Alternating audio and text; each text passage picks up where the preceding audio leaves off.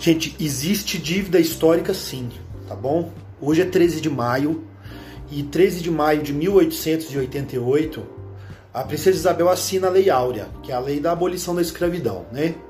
E aí durante muito tempo no imaginário brasileiro, no imaginário dos livros de história, das músicas populares, né, dos, enfim, daquilo que circulava sobre o símbolo da, da Lei Áurea e da princesa Isabel, foi uma coisa altamente manipulada e distorcida e injusta, porque veja bem, a Lei Áurea que marca o fim da escravidão, ela não tinha, não era baseada, não tinha um embasamento político de projeto de emancipação das pessoas, né? Era uma lei, um decreto que mudava uma estrutura econômica, mas pensando na estrutura econômica e não nas pessoas, né? Então, quer dizer, é, se a gente pensar em dívida histórica, né, do Estado brasileiro e de toda a riqueza nacional, do país como um todo, dos cidadãos, da sociedade como um todo, né? mas especialmente da elite proprietária de terras no Brasil, de terras e propriedades, e do Estado brasileiro, existe uma dívida enorme, uma dívida assim, é incontestável, tá? Só para fazer um resumo muito, muito breve. O ciclo do ouro e o ciclo do açúcar, né? Os principais, é, os principais ciclos econômicos, né, as principais produções econômicas que construíram a riqueza do Brasil, que construíram as classes sociais brasileiras, que sustentaram o surgimento disso que nós chamamos de país hoje, de um modo geral, esses ciclos eles foram produzidos tanto pela força física, participação humana mesmo, quanto pelo conhecimento, pela sabedoria dos africanos.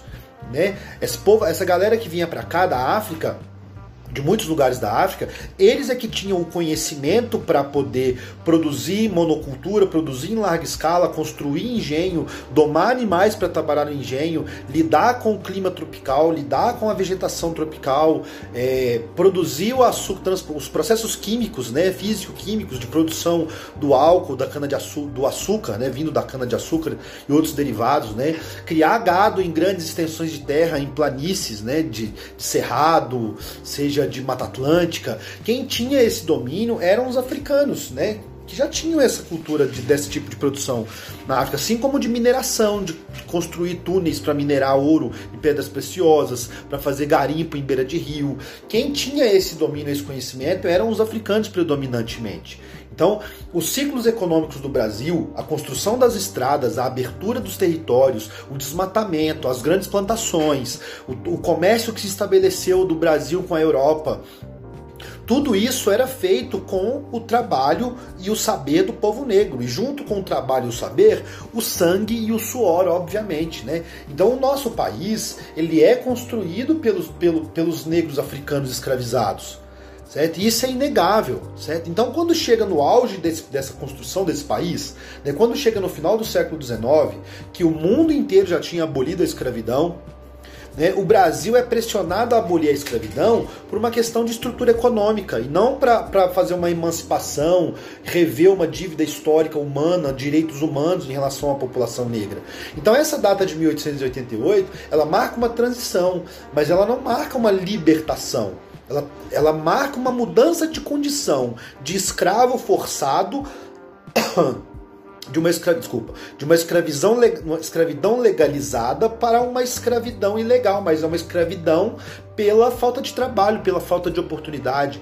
Né? As populações afrodescendentes, as populações afro-brasileiras após a escravidão, elas continuam sendo criminalizadas, espancadas, chicoteadas, aprisionadas. Né? Por exemplo, era crime de vadiagem andar à toa na rua. Mas vocês acham que um branco ia preso por crime de vadiagem nas ruas de Salvador, do Rio de Janeiro, de São Paulo, em qualquer lugar que fosse do país? Nunca, jamais. Né? Então, essa data simbólica do 13 de maio ela precisa ser problematizada e precisa ser profundamente problematizada. Né? Não houve política pública nenhuma de transição. Né? E essa é a grande dívida histórica. Você tem a população que construiu a riqueza do país, que botou pedra sobre, sobre pedra, que construiu cada canal, que já sabe que ajudou a desmatar cada, cada sertão que existe por aí, né? Predominantemente a mão de obra escrava africana, tinha mão de obra indígena, né? Também a mão de obra mestiça, explorada, sertaneja, mas a base ali no Brasil colônia foi a mão de obra africana, especialmente na grande economia brasileira,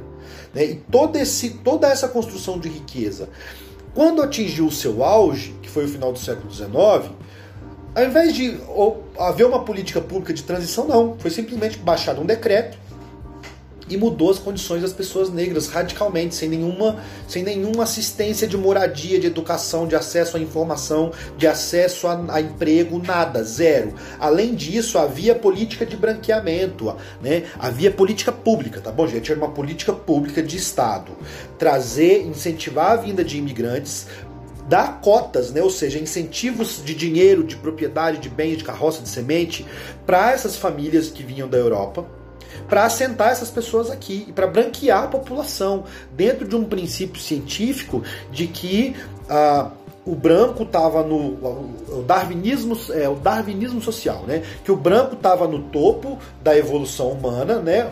E o negro estava na, na, base, quer dizer, dentro da escala das, das raças do mundo, brancos, amarelos, né? Brancos, amarelos, asiáticos, indígenas e negros, os negros eram os mais próximos do primitivo, do macaco. Existia essa concepção, e essa concepção sustentava políticas públicas de ter que branquear a população brasileira. Então havia subsídio, havia cota racial para branco que viesse para o Brasil no final do século XIX, começo do século XX. Né? Então, quer dizer, não há dívida histórica.